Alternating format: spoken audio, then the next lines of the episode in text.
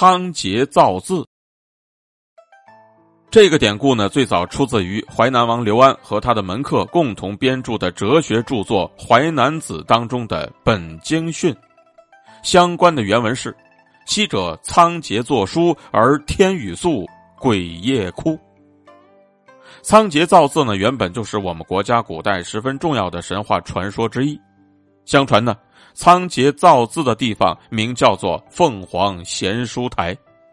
仓颉呢，复姓侯刚。号始皇氏，他曾经把流传于民间的文字加以搜集、整理、规范和使用，在创造文字的过程当中呢，起到了重要的作用，为中华民族文明的传承做出了不朽的功绩。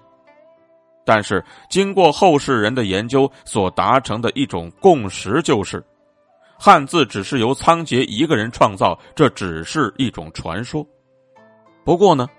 他可能是汉字的整理者，被后人尊为造字圣人。皇帝在执掌天下的时候，有一位史官叫做仓颉，他通过观察鸟兽的足迹，并且从中受到启发，就创造出了文字。相传呢，他在创制文字的时候，天上降下了粟米，鬼呢在夜间哭泣。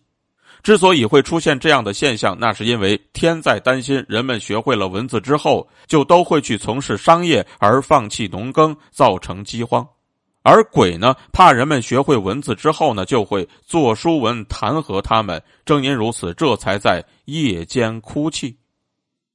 除此之外呢，还有另外一种说法是兔子在夜间哭泣，这主要是因为。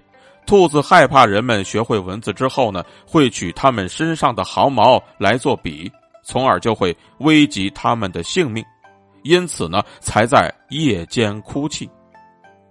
通过目前的很多考古成果可以得知，中国先民呢，早在七八千年前就已经在龟甲上面刻画符号了。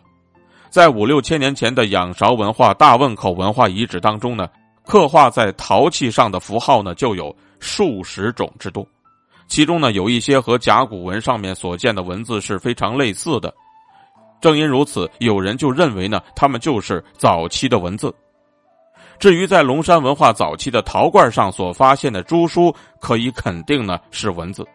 这也充分表明，中国的汉字呢至少有着四千多年的历史。可以说呢，文字是人们在长期的社会生活当中不断积累、不断总结的结果。所以呢，我们才说仓颉很可能是总结整理文字，为汉字的形成做出了极大贡献的一位代表人物。